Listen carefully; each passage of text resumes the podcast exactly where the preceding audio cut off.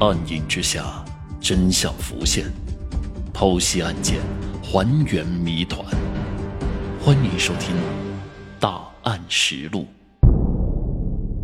第二十一案：床下有人。自从出租屋连环杀人焚尸案发生以后，立刻在当地引发了不小的震动，老百姓们人心惶惶，生怕这个穷凶极恶的凶手再一次犯案。这时候的警方也承受着巨大的压力，为了尽快的破案，警方调集了精兵强将，分多路展开调查。在调查两名被害人的社会背景以及社会关系时，警方发现了张廖和刘丽都是刚刚来到大营镇发展的。由于时间过短，两名被害者在当地并没有与人结怨，也没有复杂的情感纠葛。凶手与这个出租屋一定存在着某种不为人知的联系。之后，警方再一次对案发现场进行了细致的勘查。功夫不负有心人呐，技术人员在出租屋的南侧的阳台发现痕迹很浅的脚印。然而，光凭一个脚印是无法确定凶手具体身份的。这时候的警方侦破工作也陷入了僵局。从目前掌握的线索和证据来看，凶手与被害人之间并不存在明显的因果关系，这也给公安机关侦破工作带来了一定的难度。但现在可以确定一点的是，凶手杀人后潜伏在出租屋内，那么他的目标一定就是出租屋里面的人。如果不是张亮，那么凶手的目标极有可能就是他的室友赵玲玲。于是，警方又对赵玲玲展开了深入的调查。很快，调查小组就有了新的发现。原来，数日之前，赵玲玲的前夫袁小祥曾来过出租屋。根据一位热心邻居的介绍啊，那天赵玲玲与袁小祥发生过激烈的争吵。随后呢，警方又找到了袁小祥进行问话。不过，因为警方并没有确凿的证据可以证明袁小祥与两名被害人之间有任何的联系，所以也只能对他进行简单的询问了。可是出乎警方意料的是，袁小祥竟然极度的不配合，他的神情看起来十分的冷漠，大部分时间都是沉默以对。根据袁小祥的说法，二零一五年的九月二号这一天，他曾独自一人在河边坐了一天，期间一直没有离开过。警方并不相信袁小祥的这个说法。首先那一日啊，并没有人看到袁小祥，也就是说他没有人证。再一个，试问一个正常人，谁会没事儿在河边一坐就坐十二个小时呢？这明显不符合常理啊！这么看来，袁小祥的身上有不少的疑点。为了不打草惊蛇，警方决定对其进行秘密调查。其中，袁某的说法和袁小祥一样，他一大早就出门了，晚上二十三点才回家。可是，根据袁小祥的小儿子说，说他爸爸晚上回来的比较晚，半夜两三点钟才回来。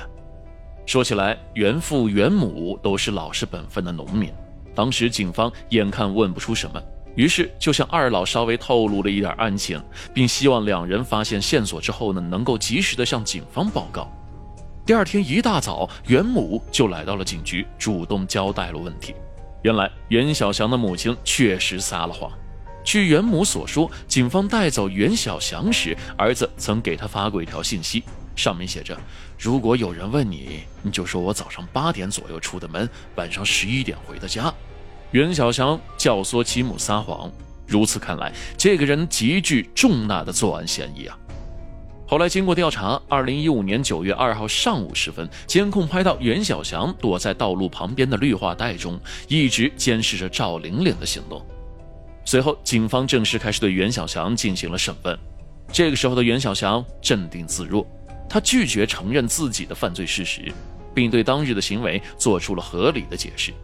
袁小祥说：“说当天呢，他是正准备找赵玲玲商量复婚的事情，所以才会偷偷的跟在赵玲玲的身后。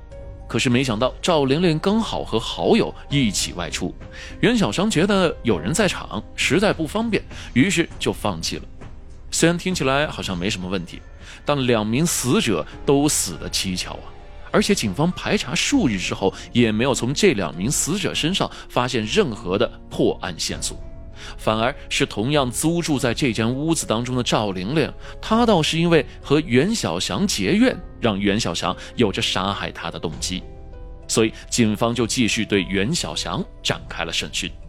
在警方强大的心理攻势下，袁小祥也终于承认了自己杀害两名死者的犯罪事实。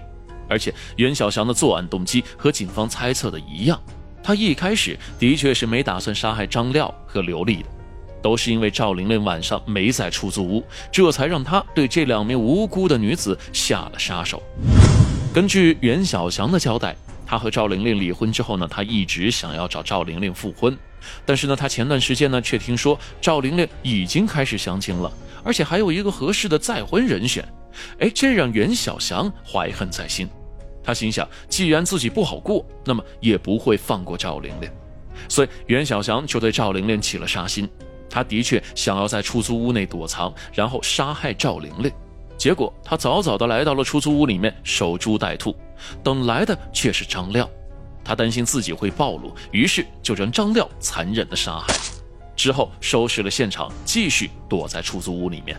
后来赵玲玲虽然回来了，但因为身边有人，所以他没有办法下手，想着先离开，找机会再除掉赵玲玲。结果没想到刘丽下夜班回来，却发现了躲在出租屋里面的袁小祥。袁小祥一不做二不休，也将刘丽给残忍的杀害了。之后呢，袁小祥逃回了家中。然后呢，嘱咐自己的母亲，一旦有人追问起自己回家的时间，就按照他交代的来说。